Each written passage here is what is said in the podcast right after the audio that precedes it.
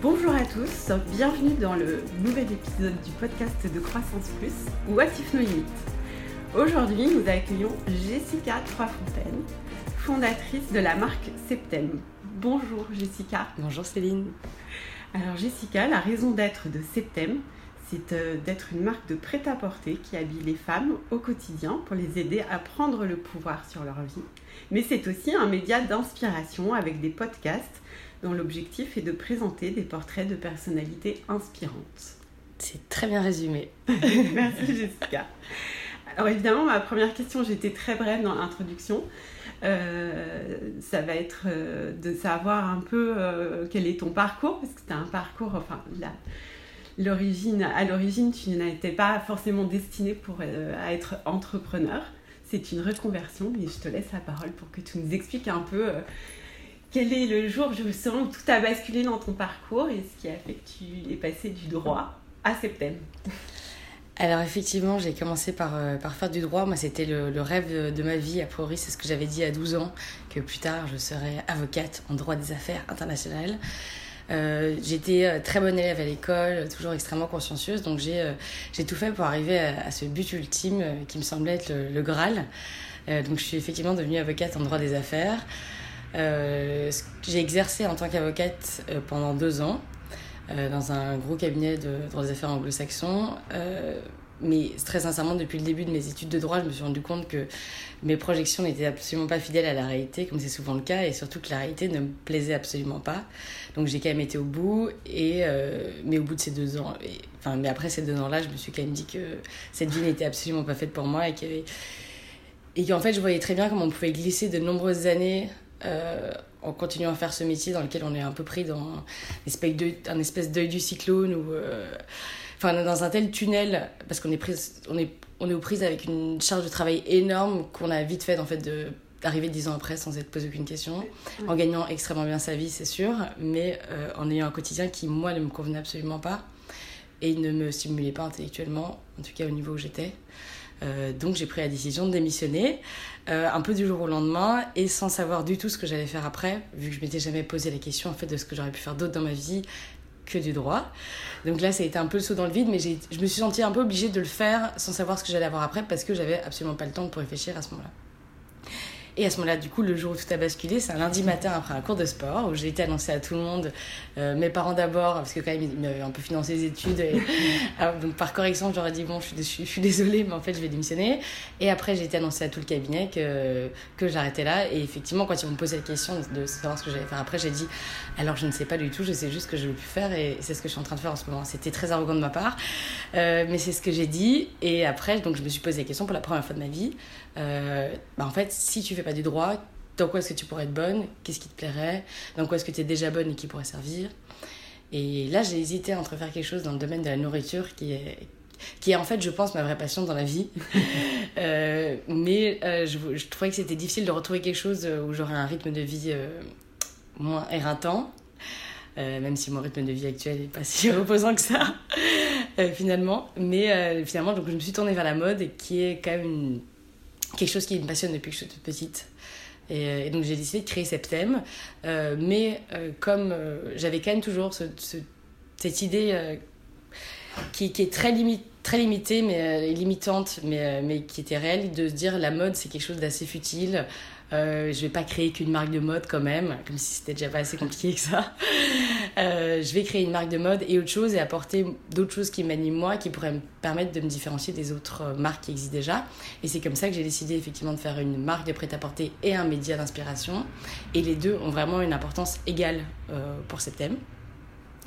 Donc la marque de prêt-à-porter, elle est spécialisée dans les combinaisons. En tout cas, c'était au début, c'était que des combinaisons. Euh, Aujourd'hui, il y, a beaucoup d'autres choses, mais c'est quand même le cœur de, nos collections et c'est ce que les gens viennent beaucoup rechercher chez nous quand même. Parce qu'il y a beaucoup de gens qui adorent les combinaisons et tout le monde en fait un peu aujourd'hui, mais c'est une pièce très compliquée qui demande une certaine spécialisation. Euh, et, euh, et donc le média d'inspiration, comme tu le disais, en fait les deux, pardon, les deux parties tendent vers la même chose, aider les femmes à prendre le pouvoir sur leur vie. C'est pas prendre le pouvoir sur les autres, c'est prendre le pouvoir sur leur vie.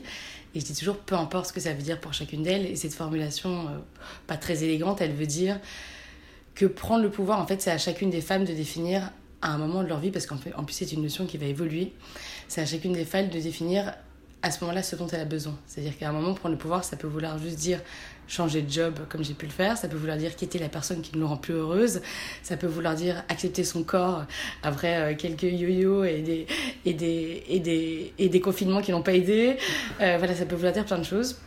Et, c'est ça... pas forcément euh, intégrer un conseil d'administration du CAC 40. Quoi. Non, ça peut l'être. Oui.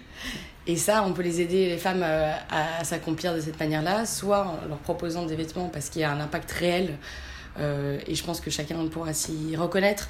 Euh, la manière dont on sent dans les vêtements qu'on enfile le matin, euh, ça a un impact énorme en fait sur ce qu'on va pouvoir réaliser pendant la journée. C'est-à-dire que si le matin on se sent powerful dans sa tenue ou juste joli ou, ou beau, ça parce que ça vaut aussi pour les hommes, eh ben, on va être beaucoup plus efficace et avoir des meilleures idées et mieux réfléchir pendant la journée. Ça c'est une partie. Après c'est bien d'être bien habillé et d'être bien dans sa peau, mais c'est bien de nourrir le cerveau aussi et, et de s'inspirer. Et pour ça il y a la partie média avec un podcast, le podcast Septembre Club et, alors, ce que je fais aussi, c'est énormément de recommandations culturelles, des recommandations de lecture, d'autres podcasts à écouter. On fait des soirées euh, plusieurs fois par an euh, qui commencent par des talks euh, avec des personnalités extrêmement inspirantes de plein d'horizons. Enfin voilà, l'idée, c'est juste de nourrir les femmes de plein de sources d'inspiration pour, les aider à, leur tour, à, pour leur donner des idées qu'elles-mêmes pourront mettre en place dans leur vie. D'accord. Et pour l'instant, ta cible est uniquement les femmes. Est-ce qu'il y a une volonté d'aller euh, vers les hommes à plus long terme ou pas forcément? Alors, euh, c'est marrant parce que sur notre compte Instagram, il y a 80% de femmes qui nous suivent et quand même 20% d'hommes. Alors, il y a tous ceux qui veulent acheter pour, pour leurs copines ou leurs femmes. Mais j'ai quand même fait quelques pièces mixtes. J'ai une surchemise notamment qui se vend extrêmement bien pour les hommes. Et j'ai fait une combinaison pour hommes. Euh, que j'ai faite un peu pour la blague et en fait qui s'est totalement vendue, enfin les sold out là l'année dernière. Donc euh, non, je suis complètement ouverte. J'avoue que vu la taille de l'équipe aujourd'hui, j'ai déjà du mal à mener de front toutes mes collections et tous les projets. Euh, mais euh, dès que je pourrai un peu plus m'entourer, en tout cas, c'est quelque chose auquel je pense beaucoup, développer une, une collection homme. D'accord. Et d'ailleurs, dans mon podcast, j'interviewe autant des femmes que des hommes. Parce que je trouve qu'on a autant à apprendre de, l'un que de l'autre. Oui, c'est pour ça que je posais pas du tout, oui, c'est pas du tout une marque qui, qui des hommes. Je pense que c'est une marque très féministe. Euh, et par essence, le féminisme, c'est juste être pour l'égalité des sexes. On n'est pas contre les hommes. Euh, loin de là, on fait rien, on fait rien sans eux d'ailleurs. C'est la moitié de l'humanité. Donc euh, voilà, on est, on, est, on, est les, on est les bras grands ouverts aux hommes. Septembre, donc tu l'as créé toute seule. Aujourd'hui, tu es encore la seule détentrice du capital, mais je sais que tu as des projets de développement. Est-ce que tu peux nous en parler? Oui, alors j'ai créé toute cette thème toute seule, effectivement. Je ne cherchais pas d'associer au début, j'avais l'idée euh, très claire dans ma tête de ce que je voulais faire. Donc pendant un an, j'ai tout fait toute seule.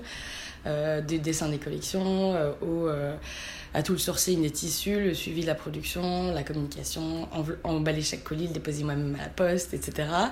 bon, après un an, clairement, j'en avais plus beaucoup. Donc là, aujourd'hui, on est cinq dans l'équipe.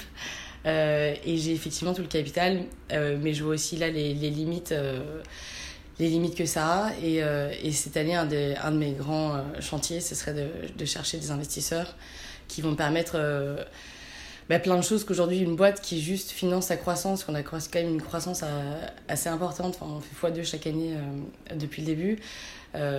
ça s'autofinance, mais c'est pas suffisant quand on a des grandes ambitions comme, comme j'en ai pour Septem. Et je pense notamment en fait que la plateforme digitale est encore très sommaire. Le site tourne un peu un peu par lui-même, mais il y a tellement de choses à faire. Euh, j'ai jamais eu aucune stratégie média, ni budget, euh, ni presse, ni quoi que ce soit. J'ai toujours tout fait toute seule. Euh, je pense évidemment, là aujourd'hui on a un showroom où on reçoit ce rendez-vous. J'aimerais avoir un, ancrage physique plus permanent et une boutique, mais j'ai pas envie d'appeler ça une boutique parce que je pense que le modèle est quand même déjà largement dépassé dépasser si on va en ouvrir une aujourd'hui. Donc réfléchir à une stratégie d'implantation physique euh, innovante, enfin toutes ces choses-là, je pense que voilà, tout ça, ça réclame, euh, ça réclame des, des fonds et, et, des connaissances aussi que je n'ai sans doute pas. Et donc, euh, et donc oui, j'aimerais bien, j'aimerais bien ouvrir mon capital cette année. D'accord, beau projet. Et un développement à l'international aussi.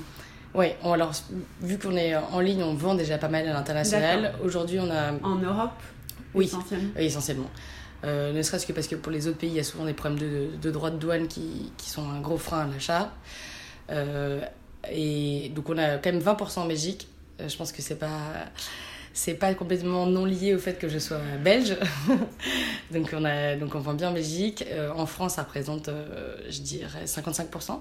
Et le reste est, dans les autres pays en Europe. D'accord. Bon. Alors, bonne chance pour cette année. Plein de réussite pour l'extension et la croissance de, Septem. Euh, Jessica, tu es membre de Croissance Plus depuis peu. Donc, tu sais que chez Croissance Plus, on peut allier performance économique et responsabilité sociale, sociétale et environnementale. Donc on sait que l'industrie euh, textile est très polluante. Euh, quelles sont tes actions, tes engagements dans ce domaine? Alors moi je, parle de la de, l'environnement parce que euh, effectivement c'est le premier sujet qui me vient à l'esprit, mais peut-être que tu as d'autres sujets qui t'intéressent et sur lesquels tu t'investis au travers de ces thèmes. Ben, on parle de plus en plus des co-responsabilités des, des, entreprises dans, la mode et ailleurs d'ailleurs, mais dans la mode c'est évidemment le sujet euh, le, plus, le plus chaud du moment et, et à raison parce que comme tu le dis, c'est une entreprise, une, pardon, c'est une, euh, un domaine euh, extrêmement polluant, une industrie extrêmement polluante. Euh, donc aujourd'hui il y a énormément de marques qui se revendiquent comme étant éco-responsables. Euh, je pense qu'il faut quand même bien se dire que si on veut être totalement éco-responsable, on ne crée pas une marque de mode aujourd'hui. Euh, parce que par essence c'est polluant et que même en faisant très bien, en fait, il y a assez de vêtements sur cette terre, si on considère le vintage, que pour ne plus devoir en produire des nouveaux. La réalité, c'est que tout le monde a envie d'assècher des vêtements et que, et que ça suffit pas de dire qu'on arrête de, de, faire des vêtements et qu'il y a plein d'autres choses euh, et que surtout on peut les faire beaucoup mieux qu'avant. Donc l'enjeu aujourd'hui, c'est de faire le mieux possible ou le moins pire possible. Euh, donc partant sur ce constat-là, je fais du mieux que je peux aujourd'hui à mon échelle et avec mes moyens. Et ma manière d'adresser ce problème euh, de pollution, c'est, euh, j'ai pas mal d'axes. Le, premier, c'est de, très simplement créer des vêtements d'une très grande qualité et intemporels qui, font, qui vont durer dans le temps et qu'on ne va pas s'enlacer et qu'on va continuer à les mettre très longtemps. Donc je pense que c'est déjà un peu la base, la base de tout. Ensuite, je produis en quantité limitée. Euh, donc j'ai jamais de j'ai jamais de surstock. Euh, je fais jamais de sol parce que j'ai pas besoin d'en faire. Euh, et il n'y a rien qui est détruit ou bradé, euh, ou voilà. Et je produis dans des ateliers à Paris et à Porto, qui sont des ateliers à taille humaine, où tous les employés euh, respectent, enfin sont traités de manière plus plus plus. ils respectent toutes les normes qu'on peut connaître dans le domaine de la mode. On fait pas mal de précommandes aussi pour pour le coup produire exactement ce qui est demandé par les clients la part de tissu qu'on dit éco-responsable, c'est-à-dire des matières naturelles ou bien des choses comme de la viscose, etc., ça, c'est une part qui augmente de plus en plus de saison en saison dans mes collections. Et je fais pas mal de modèles aussi avec des chutes que je récupère. Donc des grandes maisons ont souvent pas mal de rouleaux qui sont inutilisés et qui sont dormants et, euh, que je récupère moi du coup en plus à des prix moindres euh, et qui, me permet d'offrir aussi des pièces euh, aux consommateurs qui sont euh, à des prix euh, assez imbattables vu de la qualité de ce qu'on leur propose. Et donc ça, c'est sur l'aspect écologique pur. Après, tu as tout l'aspect euh, social et sociétal. Bah, qui, de toute façon, est inclus dans la raison d'être de Septem. De... Exactement. Et ça, c'est pour le coup la, raison même d'être de, oui, Septem. C'est aider les femmes à mon échelle, mais de la manière dont je te l'expliquais tout à l'heure. Et ça, j'estime que, bah, en fait, ça fait le bien d'une certaine manière. comme je te dis. Oui, c'est une contribution forte à la société, l'évolution, la place de la femme dans la société. Alors, je sais pas si elle est déjà encore très forte, mais en tout cas, elle tend à l'être. oui, mais j'en suis sûre, et... pas de doute. et, et, en plus, bon, ça c'est. Voilà, en plus, on, on, on donne euh, à des associations euh, telles que Gustave Roussy pour le cancer du sein, la Maison des femmes, la Fondation des femmes, à l'occasion de différentes actions. Euh, parfois, sur certains modèles, on va dire, voilà, pendant un mois, 10% de toutes les ventes sur ce modèle-là vont être versées à l'association. Voilà. Alors, on en vient à la question euh, fondamentale de ce podcast. Puisque le podcast s'appelle What If No Limit. Et donc, je vais te demander de retomber en enfance. Je vais te donner une baguette magique. Tu es une fée. et si tu avais une baguette magique et que tu pouvais changer une chose dans le monde, quelle est la première chose que tu changerais bah, Spontanément, je te dirais que je voudrais un monde où, où les femmes ont exactement les, les, mêmes droits partout que les hommes. un coup de baguette magique. Et, on y va. Et euh, Jessica, si tu n'étais pas entrepreneur aujourd'hui, est-ce que tu reviendrais euh, au droit ou est-ce que tu exercerais un autre métier? Oula, non, jamais. c'est la, bonne, c'est la question, euh, c'est la réponse que nous donnent tous les entrepreneurs. Ah là là, ah non, non, je pourrais jamais... Dans le droit, c'est sûr que je ne pourrais jamais revenir. C'est marrant parce qu'on me dit souvent, euh, t'inquiète pas, si un jour septembre ça marche pas, tu pourras toujours euh, te, te, réinscrire au barreau. Je suis alors ça, c'est la dépression assurée le jour même. non, après je ne je sais pas si toute ma vie euh, je serai à la tête de Septem. Oui. Je ne sais pas si Septem sera ce qu'il est aujourd'hui toute sa vie. Moi, j'ai plein de manières dont j'ai envie de faire évoluer Septem en intégrant notamment euh, un aspect nourriture et d'autres choses. Donc, je pense que Septem va évoluer euh, comme moi. mais en tout cas, l'entrepreneuriat, c'est quelque chose qui m'épanouit énormément en fait. Et, et, je pense que ce qui me manquait quand j'étais avocate, c'était la liberté qu'offre aujourd'hui l'entrepreneuriat. Évidemment, c'est une liberté dont on connaît les limites, en tout cas. Euh, une fausse liberté. Voilà, je sais pas si c'est une fausse liberté, je pense que c'est nous-mêmes qui devons faire un effort là-dessus euh, et, de, travailler à, conserver cette liberté. un cadre. C'est ça. Mais non, l'entrepreneuriat, c'est. C'est clairement pas quelque chose que, que j'aurais envie de. ou que j'envisage en tout cas de, de lâcher. Merci Jessica d'être, euh, d'avoir été avec nous aujourd'hui. J'ai une dernière question avant de clôturer ce podcast parce qu'en fait, euh, ça fait plusieurs jours que je me pose la question. Est-ce que tu dis entrepreneur E ou euh, entrepreneuse? Parce que j'ai entendu plusieurs fois entrepreneuse et en fait, moi, ça me plaît à moitié donc je voulais savoir ce que tu en pensais. Je pense que c'est une belle manière de clôturer ce podcast. Eh ben, écoute, mais tous ces féminins, c'est toujours très compliqué c'est comme auteur, autrice, il y, a des, il y a même des auteurs, autrices, enfin il y, a, ces femmes auteurs qui ne veulent pas se faire appeler autrice. C'est des questions qui sont, qui sont assez rigolotes.